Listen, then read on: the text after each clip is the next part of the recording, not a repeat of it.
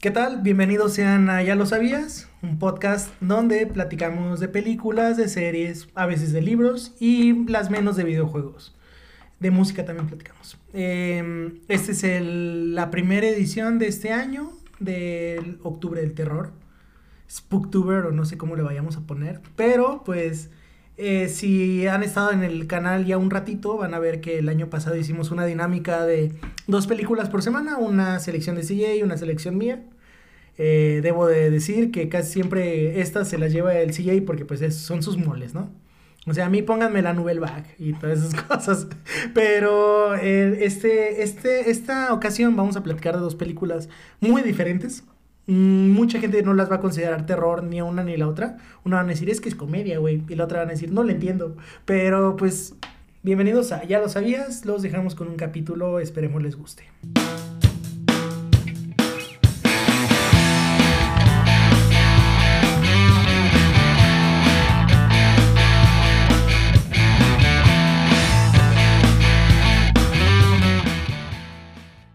Bueno, primero que nada, ¿cómo estás, CJ?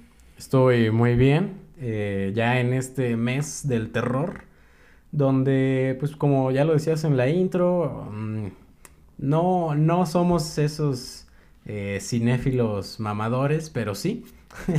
Sí, este, esta semana sí venimos bien mamadores, güey. Y es que más que nada tratamos de recomendarles películas no, que no son tan ordinarias, no les vamos a hablar de El Conjuro, de Annabelle. No, esas pues eh, ya fuera de foco ya hablo de ellas, ya, o sea, ya pueden encontrar mil y un reseñas de esas también. Todo el mundo Pero- conoce esas películas. Ajá. En cambio, de las que les vamos a hablar hoy, no son tan conocidas, a no ser que seas una persona como nosotros. eh, pero sabemos que esos son los menos en este programa. Tratamos de llevarles un repertorio más amplio, que tengan un tema de conversación ahora en las fiestas halloweenescas. Si van a salir um, un sábado a una fiesta de disfraces y tienen por ahí la posibilidad de ligarse a, a un buen muchachito o una buena muchachita, pues que les platiquen, ¿no? De, oye, ¿has visto el gabinete del doctor Caligari? Güey, yo sí apliqué esa. Oye, es que a, a huevo hay que aplicar esas. O le dices, oye, ¿has visto la de Ex? ¿Qué no? ¿Qué es eso? ¿Tu ex? No, no, una película de Ty West. Y ya te empiezas a, a mamonear un ratito, ¿no? Eh, eso es lo que queremos hacer esta semana. Mm, igual y no va a haber mucha oportunidad este mes para hablar de tantas películas como en años anteriores. Ahí vamos a tratar de hacerlo en la medida de lo posible. Pero eh, definitivamente se van a llevar buenas recomendaciones que pueden observar en sus servicios de streaming favoritos o no. Porque igual y esta semana sí nos pusimos un poquito complicados, pero nada más un poquito. Un poquito. No mucho, no mucho. Vamos a empezar con la primera recomendación. Es lo que yo les traigo esta semana. Ya les decía, Das Cabinet des Dr. Caligari. No sé pronunciar alemán, pero se traduce como el gabinete del Dr. Caligari. Yo creo que todos hemos escuchado el nombre Caligari. Por los Caligaris. Ajá, o por Pelusa Caligari. Eh, es un nombre que ha trascendido a la cultura popular, sí o sí, en, de- en distintos aspectos de la vida. Pero todo tiene un punto de origen y si bien tampoco es que sea el origen de esta película, pero sí es lo que lo populariza y nos habla de un tipo de terror en sus orígenes. Sí, sí es eh, no es como el terror elevado del que hablan en Scream. No, es, Hereditary. No, no es eh, Midsommar, no, este pedo es... Ay, güey, pues cómo decirlo, es que hay que platicar un poquito de contexto de cómo surge esta película. Ajá, pues es 1920, hace más de 100 años que se estrenó esta película, por lo tanto no se sientan culpables de verla en YouTube, ahí está completa. Sí, no, y de hecho está, hay diferentes versiones. Sí, es una película que dura, me parece, menos de una hora. 55 minutos dura la película. Exacto, entonces... Con todo y créditos. Con todo y créditos. bueno, los créditos en ese entonces venían al principio, Ajá. eh, que es algo que ah, de vez en cuando uno que otro director mamón quiere interpretar. Woody Allen, güey. Oh. que se avienta todo. Sí, bueno, pero él no entra en esa categoría de mamón porque pues él nació, ¿no? En esa época todavía. Eh, pero sí, dura menos de una hora, la pueden ver en YouTube. Para los que se sientan culpables de ver algo con copyright, que yo creo que técnicamente esto ya no tiene copyright. No, ya pasaron los derechos de autor, ya. Pero la pueden ver en Prime Video si es que tienen su suscripción para Jeff Bezos. Eh, ahí está El gabinete del doctor Caligari, una película de Robert Wynne y escrita por Carl Mayer y Hans Janowitz. Todo el secreto de la película está en estos dos escritores. Fueron quienes se inspiraron para hacer una película de, entre comillas, terror, eh, porque se basaron básicamente en las experiencias de su vida. Tanto Mayer como Janowitz habían sufrido los estragos de la Primera Guerra Mundial. Eh, uno sí fue como soldado a la guerra, el otro adució tener pedos mentales o algo así por el estilo, no recuerdo muy bien.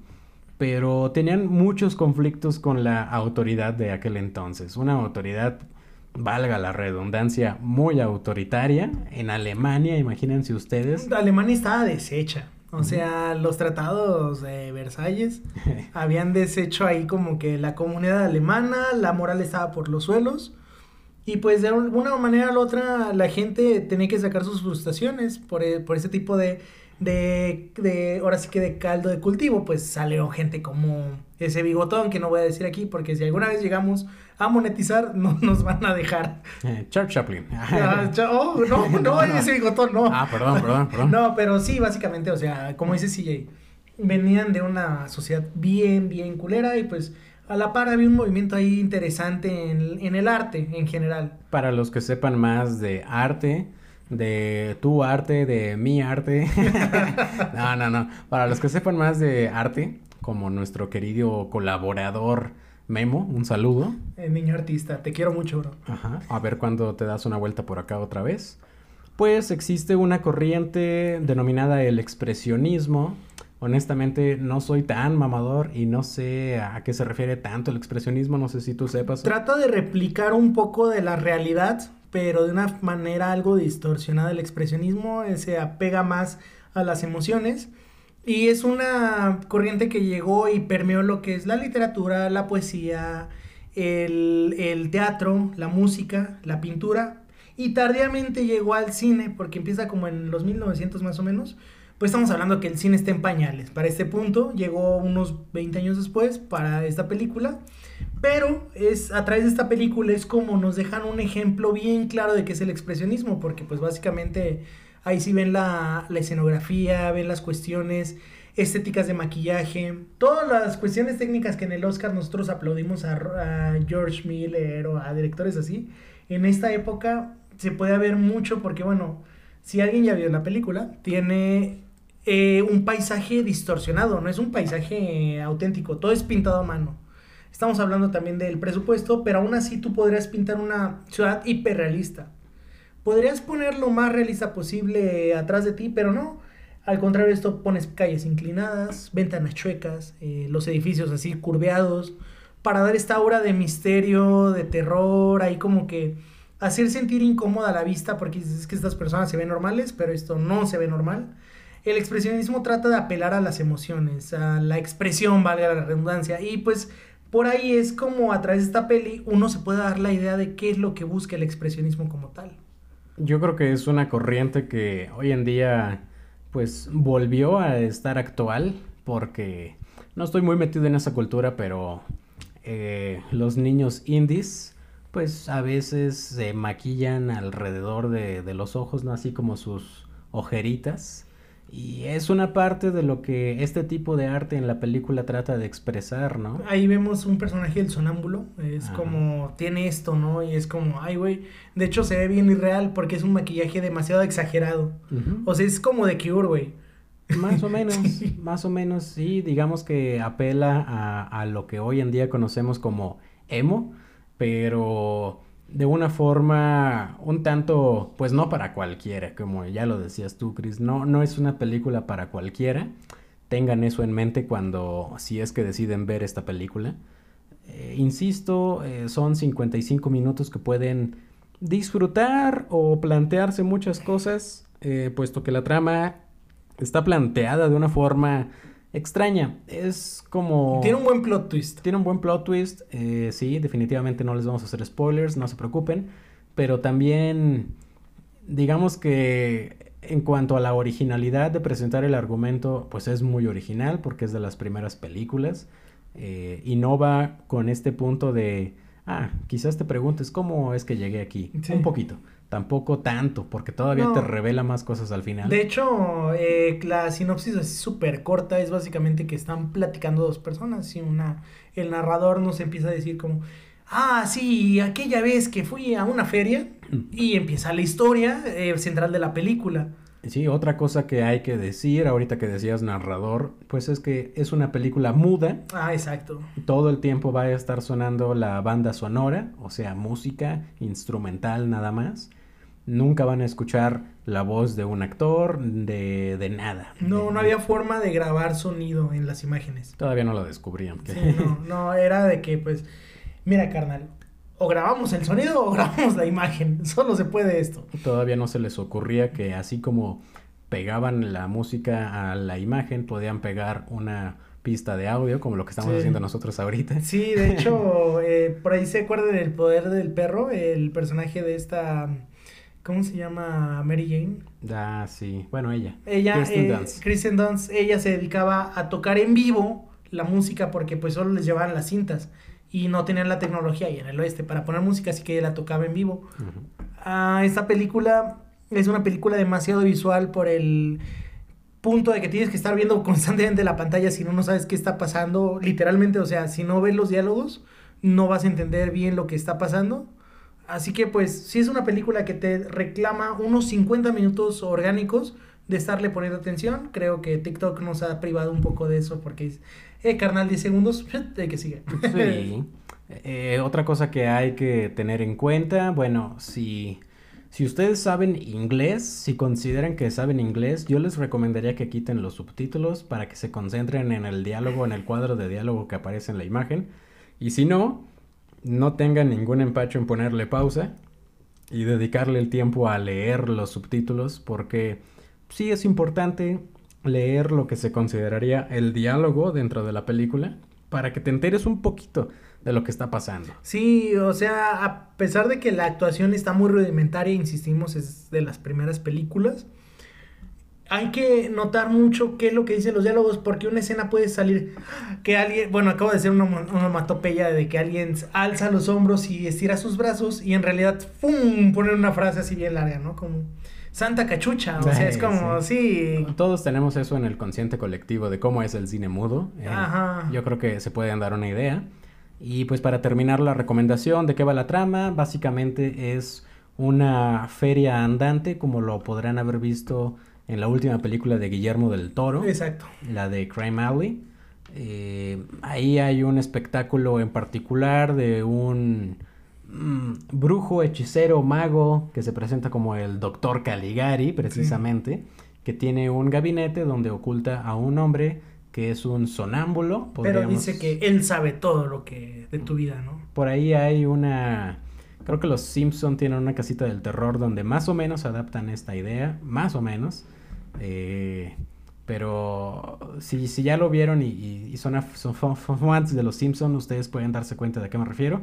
Pero si no, pues es un sonámbulo que parece muerto y que sabe el futuro y a raíz de la adivinanza del futuro se desencadena una eh, serie de eventos desafortunados. Sí, porque a la par de que esté este señor, constantemente vemos que en la feria hay carteles de gente que fue asesinada, ¿no? De que como hay un, hay un asesino suelto. Y ahí vacilando más o menos qué es lo que puede estar pasando. Si un evento tiene concatenación con el otro. Y el final es demasiado bueno, no se los vamos a contar. O sea, eh, tengan en cuenta eso. Es la feria, hay un doctor que trae un sonámbulo. El sonámbulo pues ahí como que podría hacer o no hacer cosas a favor de su amo. Así que con eso en mente tengan la mente muy abierta para ver esta película porque insistimos, no es para cualquiera, si la terminan de ver y en, en una sentada, que es lo que recomendamos, eh, van a disfrutar bastante el final, o sea, sí se aprecia mucho. Si la ven 20 minutos y luego se van y regresan, se va a perder un poquito ese hilo porque pues no tiene diálogo esta película, o sea, no es como la cuestión sonora, solo te va a distraer con la música un rato. Lo más importante, diría yo, es que si terminan de ver la película, pues hay un espacio abierto a la interpretación. Exacto. Eh, ah, yo creo que ah, habría gente que diría, no, es que lo que sucede en la trama es esto y esto y esto, por lo tanto el, el final, el resultado es este. Yo soy más abierto a decir que, quién sabe, el final de verdad es muy abierto a la interpretación. Sí, no, es... Yo creo que la ventaja de que tenga, sea una película tan vieja es que tiene mil y una interpretaciones, todas igual de válidas. No queremos ser como Aronofsky, ¿no? Que cuando sacó Mother dijo, no, güey, es que no trata de eso que tú dices, trata de lo que yo digo y es como que se pierde un poco el arte. Sí. Y pues ya nada más para finalizar, si ustedes ven esta película con su pareja incluso y les gusta, ustedes, amigos míos, son nuestros amigos. sí, no, y pues esta película fue, es un preámbulo, como dice CJ, de, del cine Tim Burton, eh, películas de Orson Welles como El Ciudadano Kane, Metrópolis, que son películas de décadas incluso después. es un punto de origen. Sí, para toda esta estética al menos de cómo hacer películas, porque antes las películas eran como que muy coloridas, todo se situaba de día, por lo mismo de que no había forma de distinguir si era de noche o de blanco y negro. Ajá, exactamente. Eh, es una la primera película oscura, ya tienen el origen, pues que esto, y pues estas ideas las traen a Hollywood y nos dan, nos dan cosas como Nosferatu, los franceses hicieron la de la Tierra a la Luna, o sea... Drácula de los 30. Sí, o sea, y ahí tienen una infinidad de cine que puede partir de esta película. Es el papá o uno de los papás del cine de terror que pueden disfrutar en YouTube o en Prime Video, el gabinete del doctor Caligari.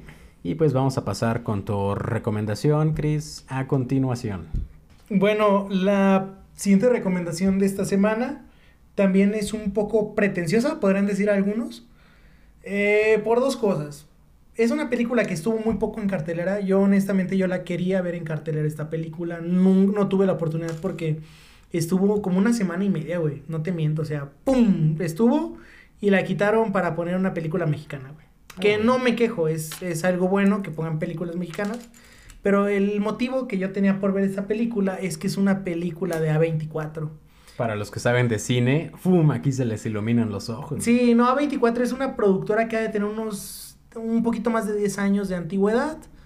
Nos ha traído películas como Lady Bird, como The Room, eh, no, ¿cómo se llama? Eh, ponerla que es esta Brie Larson que está secuestrada. Mm, eh, Moonlight, películas que han ganado el Oscar como esta de Moonlight. Eh, y en terror, pues ahí tienen películas del terror elevado se presentan como una productora de cine. Cine con un cigarro en la mano. ¿no? Sí, o sea, de Northman vino de esta productora.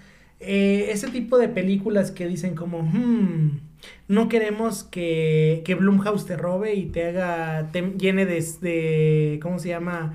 De los screams. Eh, eh, jumpscare. De jumpscares. Sí, yo tengo un pedo muy grande con Blumhouse. Pero eso, no es, eso, no es, este capítulo. Eh, esta productora no solo se dedica al terror, pero últimamente pues está El Faro como parte de esta productora. Se ha dedicado a, a producir cine también de terror, porque en un inicio era como que cine indie. The Lobster, Lady Bird, ya les dije, la de Charles Swan III con Charlie Sheen, o sea, tienen películas como que dices tú, ah, es una película agradable de ver, está chistosona, es diferente. No es 90 minutos. Sí, eh, a veces. Bueno, sí. Ajá, pero en el terror sí tratan de mantener ese estándar. Y X fue como que no fue la excepción, porque bueno, a grosso modo es una película slasher. Eh, últimamente los slasher son demasiado, son reboots de, de franquicias que ya conocemos. Hay muy pocas cosas originales. Y esta película, más que ser original, lo que busca es hacer como que una carta de amor al cine clásico, ¿no? O sea, al cine de bajo presupuesto, entre comillas. Eh, trata de mantener la estructura, por ejemplo, de Masacre en Texas, güey. Sí, es que hay referencias a Masacre en Texas, a Viernes 13, a The Alligator, a eh, The Shining, incluso. Sí. Muchísimas. Ustedes, si les gusta esto y son mis amigos, eh, definitivamente van a, van a ver qué películas de terror eh, homenajea X. Y pues la trama está medio ahí como que chistosona. Es simple. Es simple, es una trama simple porque es un grupo de, de amigos, entre comillas. Es un grupo de jóvenes y unos no tan jóvenes, que es como que una productora independiente de cine porno. Así, te la, te la planteo así, es de que tenemos a la estrella principal, a las dos estrellas, a las mujeres, a este, al director, al productor, a la, ahora sí que novia del... del el del- fotógrafo, Ajá. eh, hace las veces del fotógrafo ese otro Sí, personaje. es- este otro personaje, es que él se pinta como director a sí mismo. Dice, es que en Francia los directores agarran su cámara y capturan todo, porque es una película que se sitúa en los setentas. Y estamos hablando de que los 70 pues en el cine, ya les hablamos del 68 eh, la otra vez en, en, El planeta de los simios, estaba pasando mucho al mismo tiempo, muchas cosas al mismo tiempo. Teníamos eh, pues eh, El planeta de los simios, teníamos Odisea del espacio, teníamos La noche de los muertos vivientes, eh, ahí estaban cosillas como Ben Hur, o sea, había demasiado cine al alcance de todos. Y pues este güey es un wannabe que en vez de, de mm, un cineasta wannabe que en vez de grabar mapaches atropellados, lacuaches atropellados, tiesos, se pone a grabar porno, o sea, porque pues hay un güey que tiene el dinero que es como es tu compa que te que en coca te dice, güey, hay que poner un negocio. O sea, es esta persona, pero pues que él ve futuro en esta industria, ¿no? Así que pues se ponen ellos manos a la obra y viajan al sur de Estados Unidos En Texas. a Texas, que bueno, ya la primera referencia ahí, ¿no? Texas. En Texas se va a poner feo. Eh, van a una granja para grabar su película. Porno. Ajá, es una película porno, pero ellos tratan de darle este enfoque elevado. Eh, me imaginé que en esa escena de Scream Week iba a decir, it's elevated porn. Sí, eh, hay que sacar la advertencia. Es una película que si la vas a ver en la sala de tu casa, pues avisa primero de que no vas a ver porno, vas a ver una película. Sí, no, porque, Porque sí hay sus escenas. tiene, ajá, tiene sus escenas demasiado gráficas. Demasiado, demasiado. Sí, no, o sea, eh, y a la vez cuidan mucho la fotografía en esas escenas, güey. Sí, nunca vas a ver tal cual a los dos vatos en el acto, pero puedes ver todo lo demás. Sí, no, todo lo demás, o sea, es como ver las periferias de, de este cine. Y pues ya les dimos el semillero, ¿no? Ver y escuchar todo lo demás. Ese grupo de jóvenes está en la granja y algo muy, muy eh, creepy está pasando en esa granja. Porque Los dueños de la granja. los dueños de la granja son dos viejitos y pues sobre todo un, la dueña es pone incómodo al, al espectador porque es una señora en sus 80 años que se la pasa viendo a los a los a, esta- a nuestros protagonistas, a nuestro elenco coral. Es una boyer. Ajá, lo que están haciendo y pues a la vez ella tiene sus necesidades, la señora. Es una película, uff, que sí está, yo creo que sí está demasiado gráfica para que la vean ahí con, con bueno, sin audífonos. Sí, es que si la van a ver con bocinas, neta, adviertan en su casa. Sí, Eh, no, jefes, sí, no. sí, si se impresionaron con Game of Thrones, con esto, no, hombre, o sea, Es que aquí se escucha todo. sí, no. No ves, pero escuchas todo. Entonces sí es una advertencia, nada más. de- Eh, es una propuesta fresca, entre comillas, fresca, ¿por qué? Porque Ty West le quiso dar este giro de cómo sería ser un slasher de esa época, ahorita, hoy en día, con lo que ya conocemos de cine, con nuestras, dispo- con nuestras posibilidades de calidad de actuación. Vaya que sale Jenna Ortega, mi, eh, le rezo a ella y a Julia Ducournau y a Macy, a Macy Williams, o sea, es como que es de las Scream Queens actuales, la vimos en Scream, la vimos en esta peli. Va a ser Wednesday. Va a ser Wednesday en, en este. Wednesday. Eh, para Netflix, que sale creo que en un mesecito. Es una película eh, fresca en ese aspecto. No es fresca en la trama, porque ya les dije, esto es como cualquier eh, plot para una película de slasher. Y a la vez la trama está demasiado trillada en que tiene las cuestiones que ya todos conocemos. O sea, es una película, imagínate que vas a ver Masacre en Texas con una cuestión porno. Así de fácil. Sí. Eh, juega también muy bonito con la cinematografía, porque empieza con un marco que tú dices, ah, no mames, es 3-4. Pero no, están usando las sombras, güey. Están usando sombras que ya conforme avanzan los segundos dices, ah, ok, eh, no es 16-9, es otro formato, pero que sí asemeja al clásico cine. Sí. Y, pero el- la utilización de sombras o escenografía para dar la impresión de otro tipo de imagen es de lo bonito que puedes ver en esta película. Incluso usan diferentes tipos de cámara. ¿Sí? Puedes ver ahí a veces más granulada la imagen que en otras cuestiones. Por ejemplo, cuando ves, las- ves la perspectiva del, del fotógrafo, sí ves una cámara de la época. Pero regresan al narrador omnisciente Ah, y estás viendo una cuestión HD, o sea, Sí. juegan ahí con esas cuestiones estéticas, muy bonito, es una película agradable de ver si te gusta el cine en general y te gusta el, ter- el género slasher, porque no es terror de que vaya a salir un fantasma o vaya a salir un, un demonio o tengan que hacer un exorcismo, no, es un slasher, güey. Va a haber asesinatos a lo desgraciado en esta película. Eh, tarda en llegar a su punto una hora de construcción de trama. Por ahí incluso podrías llegar a considerar que es lenta, pero pues lo amerita. Eh, es una película, como ya lo decías, de Ty West, un director, eh, pues entre comillas, joven. No tiene muchísimas cosas de las cuales podríamos hablar. Está construyendo apenas su carrera a partir de esta peli. Eh, exactamente, una película que deriva en una trilogía. Sí. Ya se estrenó Pearl hace un mesecito, a lo mejor aquí llega en un par de meses. Que es una precuela de una esta. precuela. Y va a haber una secuela Sí, Maxine. que pues es de un personaje que sale ahí en la película. Ah, la música también es otra cosa muy interesante porque agarra recursos de lo que estamos viendo en la trama. Podríamos decir que tiene por ahí algunos sonidos extraños. Eh, me parece muy, muy chido también. Siento que es una referencia a Texas Chainsaw. Porque en Texas Chainsaw la música es acorde a la trama, como sonidos de carnicería. Sí, no, no es una, no es la banda sonora musical, vamos. Y aquí son sonidos de lo que están grabando los güeyes. eh. Es más abstracta esta cuestión, o sea, es como eh, platicábamos sí y yo fuera de cámaras, que fuera de cámaras, fuera de micrófonos, porque no usamos cámaras. Exacto. Eh, que cuando salió este reboot de La Masacre de Texas, era, no manches, eh, la banda sonora está bien densa. Si la escuchas en Spotify, la nueva banda sonora está pesadísima. Porque como dices, sí, son sonidos de, de carnicería y ves como que metales crujiendo entre sí. O sea, esta película asemeja mucho eso, pero con lo que tiene a la mano, ¿no? Con, con de lo que se trata la película. Ajá. Entonces también por ese lado es incómodo, muy, muy acertado. Si es una película de terror, tienes que poner incómodo al espectador. Y sobre todo, bueno, pues X, ya lo decías, es una película que no mucha gente vio, que estoy seguro que no mucha gente le interesaría de primeras, no sería su, su primera opción para ver. Eh, resaltar que no está disponible en ningún servicio de streaming. No. La puedes rentar en Cinepolis Click, nada más ahí, porque también Prime Video y Google tienen sus tiendas, pero no están nada más en Cinepolis Click. La puedes rentar por 50 pesos o su equivalente en punto Cinépolis, o pues ustedes saben dónde verla, ¿no? En esa que parece como una caverna, güey. La página. Exactamente. Eh, X de Ty West, película de este año.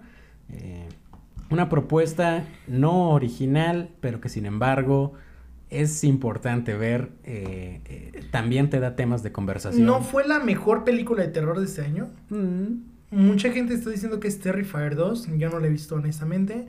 Smile es otra película que apuesta por ser la mejor de terror de este año, pero a mí se me hizo como It Follows 2.0. Em, pero lo que tiene es que esta película está construyendo su propia trilogía que a lo mejor deriva en ser una trilogía de terror buena. Sí, sí, sí, sí. Eh, utiliza recursos de maquillaje. Por ejemplo, los viejitos que vemos ahí, dueños de la granja, pues no son viejitos en realidad. No, Es maquillaje puro. Eh, por ejemplo, la eh, protagonista. la protagonista pues se maquilla para hacer otro papel. Mia Goth, también te rezo. eh, tú haces los dos papeles de Pearl, la viejita, y de, Maxine. de Maxine. Y tenemos a Howard, el viejito dueño de la granja. Él es Stephen Ure. Si han visto El Señor de los Anillos, Stephen Ure pues interpreta a varios personajes en esa trilogía. Principalmente un orco muy popular son. Eh, ustedes, si les gusta El Señor de los Anillos y siguen las páginas de Facebook de El Señor de los Anillos, yo creo lo pueden ubicar fácilmente. Alguien que ya tiene experiencia. Ese que tiene metal aquí en la cabeza, ¿no? No me acuerdo cómo se llama. Sí, es un orco ahí famosillo, ¿no? Eh, pero es un actor con experiencia. Oye, un orco famosillo, ese güey que llega a todos los after, güey, y se acaba la comida de tu casa. Ándale, Sí. ándale, ándale. Pero no, estamos hablando de otro tipo de orcos. Eh, yo creo que eso es lo importante a resaltar de esta película. Insisto, Cinepolis Click. Y si no, pues ya saben dónde verla. Sí, no, y pues es una película que mm, tiene- dura como una hora 35 minutos. 45. Una hora 45. Ah, güey. Sí. eh, estándar entre comillas. Pero la pueden ver con sus amigos, con su pareja, nada más, bueno, pues no nos hacemos responsables de lo que surja dentro de la primera hora de la película. Y da mucho de qué hablar. Si, si tú eres uno de esos cinéfilos de nuestros amigos, vas a llegar a. Aquí en San Luis vas a llegar a Tejado Rojo a platicar de esta película. Exactamente. Eh, véanla. Eh, la pueden rentar, la pueden ver piratona. Y sin duda alguna, hay muchas cosas más de las que podríamos hablar, pero como es un programa de recomendaciones.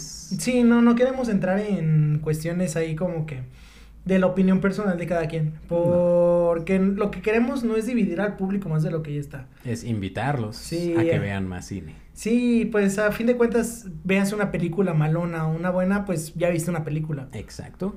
Y bueno, yo hice una pequeña dinámica en la semana, les pregunté cuál es su película de terror favorita, sin la intención de iniciar Scream.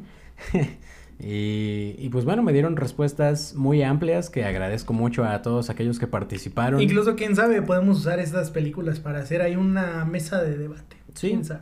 Eh, si ustedes no, no me siguen en redes, pues les digo cuáles son las películas que ustedes me dijeron que prefieren en el terror. Por ahí está The Exorcist, la original de 1973. En HBO está la versión del director. Eh, la versión nunca vista la ponen. No cambia mucho. Solo cinco minutos de escenas y ya, güey. The Exorcist no es una película de terror, según yo. Pero bueno, eh, las interpretaciones son muy amplias en el cine. También pueden ver Crimson Peak, La Cumbre Escarlata de Guillermo del Toro. Pueden ver Drácula de Bram Stoker, dirigida por Francis Ford Coppola el año pasado, les hablamos de ella. Sí. Pueden ver Así en la Tierra como en el Infierno. Es un found footage muy interesante de ver. Eh, a mí el found footage no es mi eh, género predilecto. Yo siento que el, eh, que el proyecto de la bruja de Blair hizo todo lo que tenían que hacer los found footage. Y ya de ahí se fue degradando, se fue haciendo diferente. Cada quien lo interpretó. Rec hizo, en su momento fue un preámbulo de... Sí, cine español, muy interesante de ver. También, bueno, ¿qué más? The Babadook, una película interesante, que muy, muy reciente, pero interesante. Ah, fue como de esta camada de Sinister y todas esas. Eh, eh. También pueden ver, por ahí me recomendaron Scream, en Facebook me dejaron esa respuesta, la original de, de Wes Craven. OG. Ajá, la OG. Eh, la Noche del Demonio, Insidious en su nombre original de James Wan, muy buena película. ¿Te acuerdas que cuando la vimos me quedé dormido, güey? Ah, chale, no, ese peliculón. es, es, muy buena, pero mm. creo que tú fuiste el único que le estaba viendo y dijiste, ya, güey, ya vamos a dormirnos. Soy la única persona que estaba en esa película. Es que eran como las 4 de la mañana también, ¿no? sí. Ya estaban dormiditos mis compas. Y me parece que todavía por ahí hay otra recomendación, pero se las dejo pendiente. Yo les aventé dos. Ah, sí, las tuyas, las tuyas, ajá. Les aventé Lamp, película noruega. Muy buena, en, es de las películas que más me ha gustado por lo que maneja. Una película muy lenta, por cierto, así que pues igual y se aburren. Y Titán, eh, Jules de nunca decepciona. Su segundo largometraje, tercer película en, en general eh, Titán es una película diferente que mezcla ahí como que cuestiones eróticas, un personaje andrógino, un fisiculturista viejito y pues carros. carros. Sí, eh, no, pues sí, de hecho sí les hablé de todas las que me, me comentaron. Pueden verlas ustedes en su plataforma de streaming favorita. Y pues nada más, esto es, ya lo sabías, la próxima semana y las siguientes ahora sí ya se vienen cargaditas. Sí, ahí tenemos pendiente el final de Rings of Power. De House of the Dragon para la siguiente semana. Y bueno, muchísimas cosas más. ¿Dónde nos vemos la próxima semana? En Ya lo sabías. Bye.